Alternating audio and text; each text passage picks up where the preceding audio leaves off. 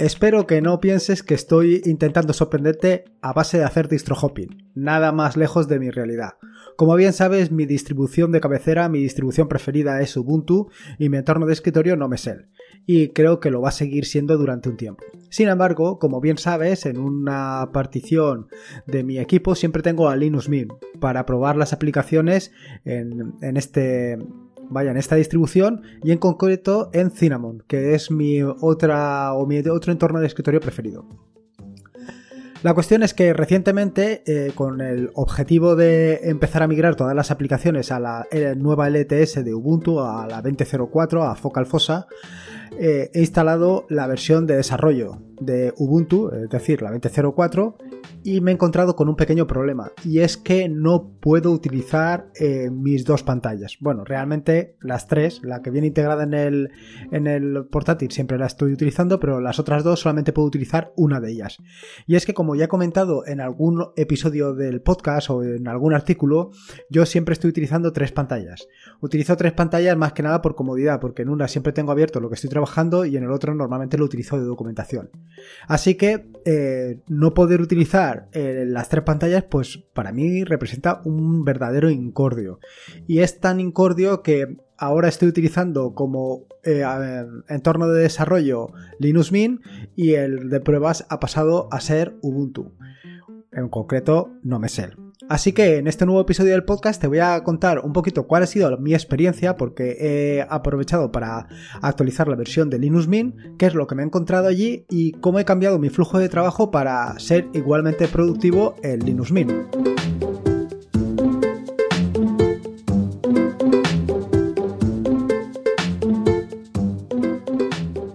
Soy Lorenzo y esto es Atareo.es. Este es el episodio número 145, un podcast sobre Linux, Ubuntu, Android y Open Source. Aquí encontrarás desde cómo ser más productivo en el escritorio, montar un servidor de páginas web en un VPS, hasta cómo convertir tu casa en un hogar inteligente. Vamos, cualquier cosa que quieras hacer con Linux, seguro que la vas a encontrar aquí. Antes que nada, quería comentarte cómo he terminado eh, eh, o por qué ha venido esta aventura a llevarme a Linux Mint. Y es lo que te he adelantado anteriormente en eh, la introducción del podcast por esto de las tres pantallas. Como sabes, y si no te comento, yo actualmente tengo un portátil donde solamente tengo una entrada HDMI y no tengo más entradas. Bueno, el resto de entradas son entradas USB. Eh, con lo cual eh, necesito convertir la salida HDMI de la pantalla, de una de las pantallas, por convertirla a USB para entrarla directamente al portátil. Esto lo estaba haciendo con un chisme que he comentado en eh, un artículo, el artículo que dejo en las notas del podcast, que es sobre cómo convertir precisamente de USB a HDMI. Y necesita un controlador, un controlador que tienes que instalarlo eh, para que todo esto funcione correctamente. ¿Qué pasa? Que cuando he ido a instalar este controlador en Ubuntu 20.04, en la versión de desarrollo, en la Focal Fossa, no he podido, ha sido imposible. Probablemente eh, no le he dedicado el suficiente tiempo. No le he dedicado el suficiente tiempo, pero es que tampoco se lo quiero dedicar. Mm, porque actualmente tengo mucho, digamos, tengo mucho por producir y poco tiempo. Así que he preferido cambiar directamente a Linux Mint, eh, utilizar em, Focal Fossa única y exclusivamente para hacer las pruebas hasta que eh, esté disponible el controlador y ya pasarme de nuevo a Focal Fossa. Ahora bien, si quieres que te diga la verdad, me voy a pasar a Focal Fossa, eso lo tengo muy claro.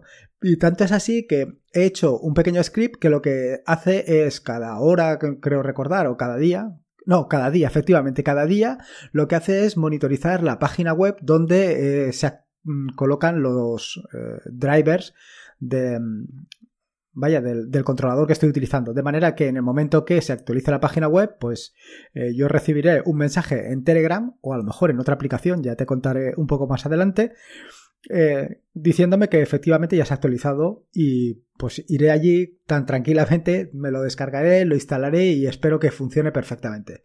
Pero mientras tanto, pues he decidido, para no detener mi producción, porque actualmente tengo una cola importante entre proyectos, podcasts y artículos de, eh, por hacer, pues eh, he decidido pues migrar a Linux Mint o utilizar Linux Mint como vaya, como entorno de escritorio, Linux Mint con Cinnamon como entorno de escritorio y eh, distribución de producción. Así que, una vez te he contado toda esta parafernalia sobre el DisplayLink, vamos al turno.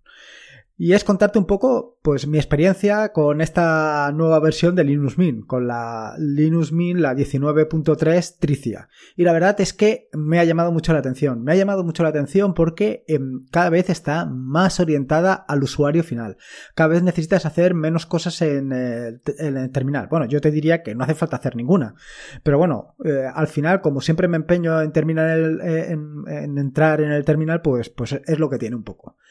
Sobre la instalación, eh, decirte que yo soy bastante reacio a hacer la instalación sobre una instalación existente. Quiero decir, yo siempre instalo eh, de cero. Desde un USB hago la instalación y de esta manera me aseguro que va a funcionar todo perfectamente. No solamente esto, sino que además no mantengo los archivos de configuración. Bueno, no los mantengo, los mantengo porque sí que utilizo un sistema de, funcionamiento de estos de, de dot files, pero lo que es el, um, directorio de inicio, mi directorio de inicio, lo borro por completo. Y solamente me traigo aquellos archivos de configuración que me hacen falta. Sin embargo, en este caso, en esta nueva versión de Linux Mint, eh, he decidido instalarla sobre la que tenía. No sé si tenía la 19.0 o la 19.1. Bueno, pues al final he decidido instalar, eh, efectivamente, tenía la TESA, que lo tengo ahí anotado, pero no lo he leído, es que soy así de melón tenía eh, instalada la TESA y he instalado Tricia.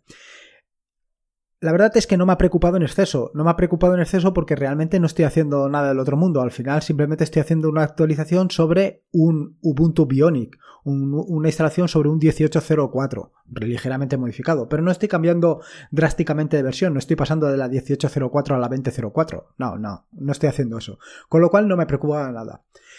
Pero lo que me ha llamado mucho la atención es la forma de realizar la eh, actualización. Y es que simplemente desde la, aplicación de administrador de actualizaciones hay una pequeña opción que te dice eh, eh, la posibilidad de actualizar a Linux Mint Tricia.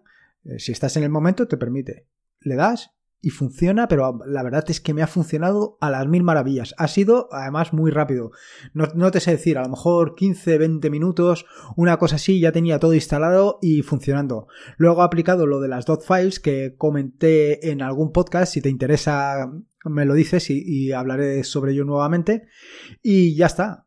Aparte de esto, pues aparte de esto he tenido que instalar algunas de las aplicaciones que traen por defecto eh, si instalas eh, este, Linux Mint Tricia de cero. Quiero decir, yo al instalar Linux Mint Tricia sobre la Linux Mint anterior, sobre TESA, estas aplicaciones no las he instalado. Pero si tú te instalaras de cero Linux Mint Tricia, pues instalaría las aplicaciones que te voy a comentar a, continuación.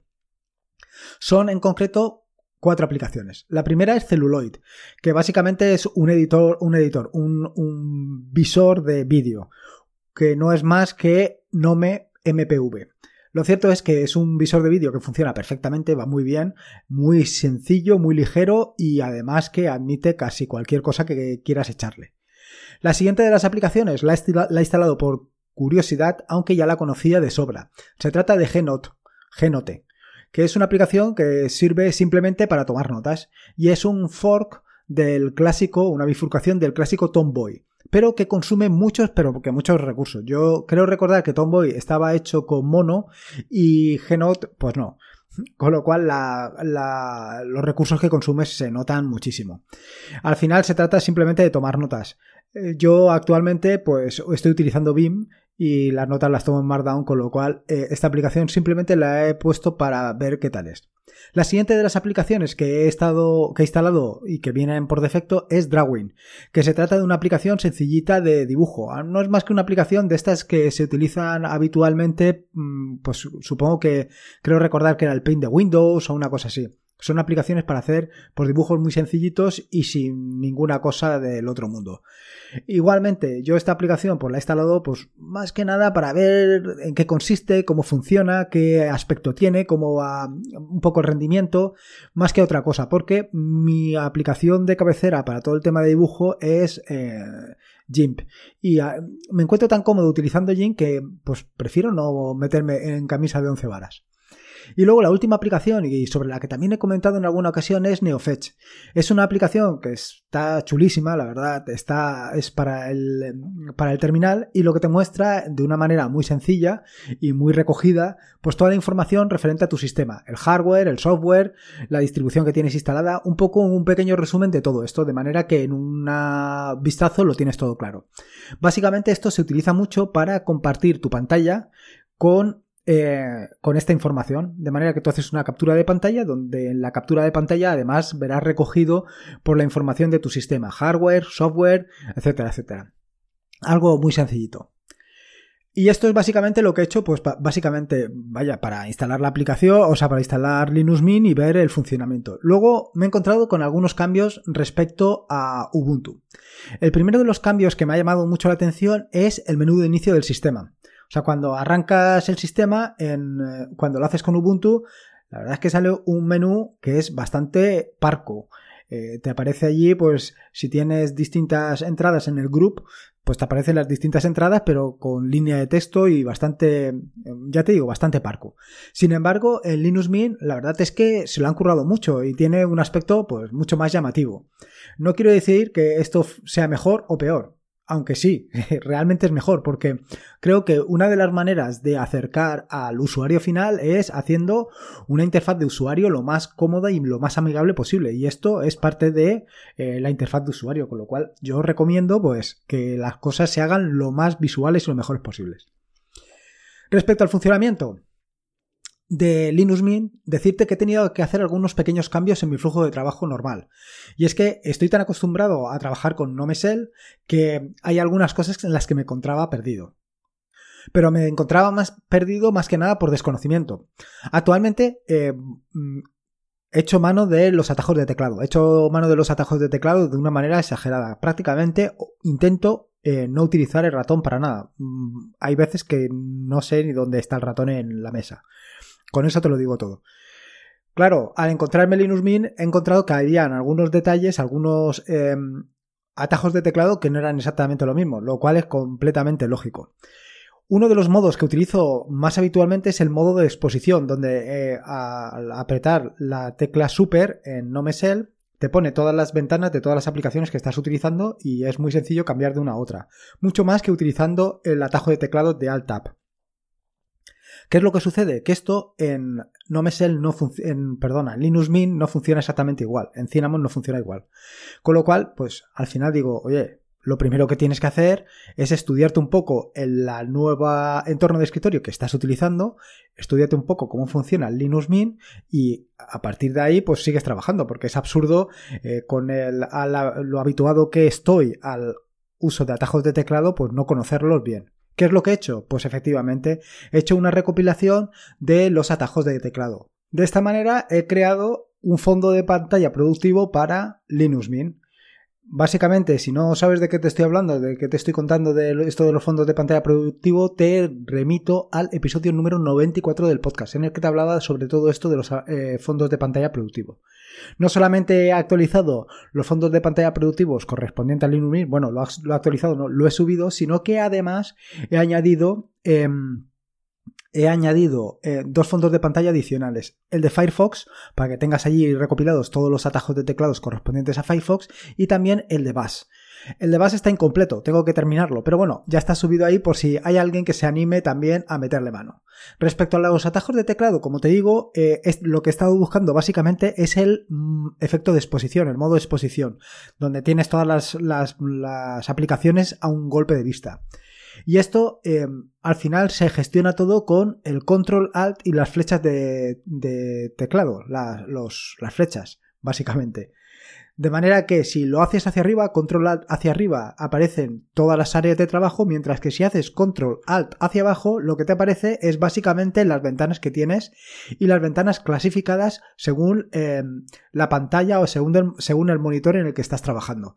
De esta manera es muy sencillo. Cambiar de una aplicación a otra es tan sencillo como, pues, em, pulsas control alt hacia abajo y luego vas cambiando de una pantalla a otra. Sencillo, sencillo. Aparte de esto, pues tiene algunas otras que son bastante sencillas, como pueden ser la de control al derecha y izquierda que te mueven a la área de trabajo anterior o siguiente y luego eh, ya combinado con mayúsculas, es decir, control al mayúsculas izquierda y derecha, lo que hace es mover la aplicación a esa área de trabajo. Y por último, y eh, que no es nada despreciable, es la de alt espacio, que lo que hace es abrir el menú ventana. No solo esto, en, los fondos de pantalla productivos, en concreto en este de Linux Mint, he incluido todos los atajos de teclados correspondientes a Nemo. Y tiene muchos, y tiene muchos y muchos muy interesantes, como por ejemplo eh, la posibilidad de hacer una previsualización pulsando la barra espaciadora y cosas de este estilo, lo cual te, evidentemente te mejora mucho eh, lo que es la productividad utilizando, utilizando Linux Mint. Por otro lado, y para adecuar igualmente mi flujo de trabajo al funcionamiento de Linux Mint, he cambiado la posición del panel, cambiándolo de su ubicación eh, natural, que es la parte de abajo, a su ubicación perfecta para mí, que es la parte izquierda. ¿Por qué? Porque no termino de comprender por qué todos los desarrolladores o por qué los que mantienen los em, entornos de escritorio se empeñan en poner una barra en la parte inferior o una barra en la, un panel en la, parte inferior y otra en la parte superior o en la parte inferior solo. Eh, el alto de la pantalla, el alto del monitor es lo más pequeño que hay. Eh, quiero decir, si estás en una pantalla de 1920 por 1080, eh, si estás utilizando de los 1080 una franja de 60 píxeles, pues te estás comiendo mucho más que si estás utilizando en la parte de los 1920. Es que es de cajón. Con lo cual, eh, lo pongo siempre en la parte izquierda, no solo porque venga en Ubuntu, sino porque entiendo que es el sitio más razonable para el funcionamiento. Probablemente eh, que esté situado en la parte inferior tenga que, ver con los desplazamientos con el ratón, que a lo mejor de esta manera tienes que desplazarlo menos. No lo tengo claro. Pero como digo, al fin y al cabo, lo que hago mm, de continuo es utilizar atajos de teclado, con lo cual un problema menos. Otra cosa que, he hecho, por supuesto, es añadir algunas eh, aplicaciones, algunas extensiones y, algunos, y algunas herramientas pues, que seguro que te van a resultar interesantes. Lo primero, por supuesto, nada más instalar Linux Mint Tricia o nada más actualizar de Tesa Tricia, lo primero que he hecho ha sido actualizar todos los repositorios y hacer un upgrade, con lo cual pues han llegado actualizaciones recientes y, ha quedado bastante en funcionamiento. Uno de los problemas que he tenido, evidentemente, ha sido al actualizarse el kernel, he tenido que volver a instalar los controladores del Display Link. Esto ha sido un poco, te diría yo que terrorífico, porque eh, cuando he actualizado Linux Mint, cuando se ha actualizado el kernel, creía que había vuelto a perder una de las pantallas lo cual ha sido casi traumático, como te puedes imaginar. Pero nada, ha sido instalar los controladores y a funcionar perfectamente. Una vez esto, hecho esto, bueno, pues lo primero ha sido instalar los codecs y a continuación pues he instalado algunos de los repositorios que utilizo más habitualmente. Te voy a dejar en las notas del podcast estos eh, repositorios, pero básicamente son los que tienen que ver con TLP, que lo que te permite es reducir eh, el, o adecuar el consumo de, de recursos de tu equipo Luego, por supuesto, el eh, repositorio de GIMP para tener GIMP a la última versión, que mm, vaya que es lo que estoy aprovechando al máximo. Y luego eh, otro repositorio bastante interesante que es Stacer, eh, que lo que te permite es una aplicación que mm, inicialmente ya conté que estaba desarrollada utilizando Electron, pero ahora ya no.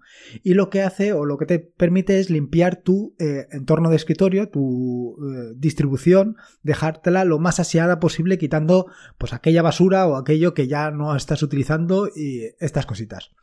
Y luego, por supuesto, he añadido dos repositorios. El primero de los repositorios es atareado barra atareado para instalar MyWeather Indicator y otras aplicaciones y por supuesto eh, atareado barra Nemo Extensions para instalar todas las extensiones que he ido desarrollando para Nemo. Lo cierto es que eh, he aprovechado para actualizar MyWeather Indicator para eh, Linux Mint y, y estoy actualizando también todas las extensiones de Nemo para poder aprovechar al máximo las capacidades de esta versión. Y por último, se me olvidaba comentarte que también he instalado la, eh, vaya, el entorno que utilizo habitualmente para desarrollar, es decir, em, Visual Studio Code. En este sentido, comentarte que mm, eh, en las notas del podcast te digo cómo he instalado Visual Studio Code y verás que no estoy utilizando ningún repositorio. Pero esto tiene trampa. Y es que resulta que cuando te instalas el paquete de Debian de Visual Studio Code directamente te añade el repositorio de Visual Studio Code a tu aplicación. A tu aplicación, perdón, a tu entorno de, de escritorio, a tu distribución. A tus repositorios, vaya. De manera que la próxima vez que se actualice Visual Studio Code no te tienes que preocupar porque ya tienes añadido de manera eh, automática el repositorio y se va a actualizar. Esto es algo que he pensado hacerlo para algunas de las aplicaciones, de manera que simplemente te tengas que descargar el paquete y, actual, y, y él sea el encargado de añadirte el repositorio. No sé, no sé qué opinas tú sobre esto de, añadir eh, los repositorios de manera automática, qué idea tienes, si te parece bien o, no, no lo sé. Y luego algunas cositas raras que me he encontrado con Linux Mint. Eh, y es que al final no todo podía ser tan maravilloso con Linux Mint, bueno, ni con nada. O a lo mejor simplemente es un pequeño detalle, un pequeño problema y luego desaparece. Eh, lo primero que me he encontrado es que al hacer scroll eh, al utilizar la barra de desplazamiento en el navegador en Firefox, la imagen parpadea. La página web está parpadeando. Y no termino de entender por qué. Es algo que me llama la atención. No he profundizado porque, como digo, ahora mismo estoy muy liado con el tema de la producción de, de podcast y todo esto y no le quiero dedicar tiempo. Lo averiguaré tarde o temprano, mira a ver cuál es el problema. Luego, otro de los problemas que me he encontrado es que al desplazar una ventana de una aplicación a otra, eh, desaparece. Esto sí que ha sido una cosa puntual, ha sido en un momento, no sé exactamente si ha sido cuando instalé los controladores y ahora ya no sucede, pero me ha pasado. En fin, son cositas puntuales que yo no les he dado mucha importancia, pero ahí están. Total, es mirarlo y, y pegarle un vistazo. Así que nada, esto es un poco pues lo que he hecho. Bueno, contarte, contarte que por supuesto he instalado, además de Stacer, he instalado por supuesto Jink, Inkscape, VLC, por supuesto My Weather Indicator, Pomodoro Indicator Habits, que es la aplicación reciente que he desarrollado para eh, medir mis hábitos con el teclado y el ratón, y por supuesto Touchpad Indicator.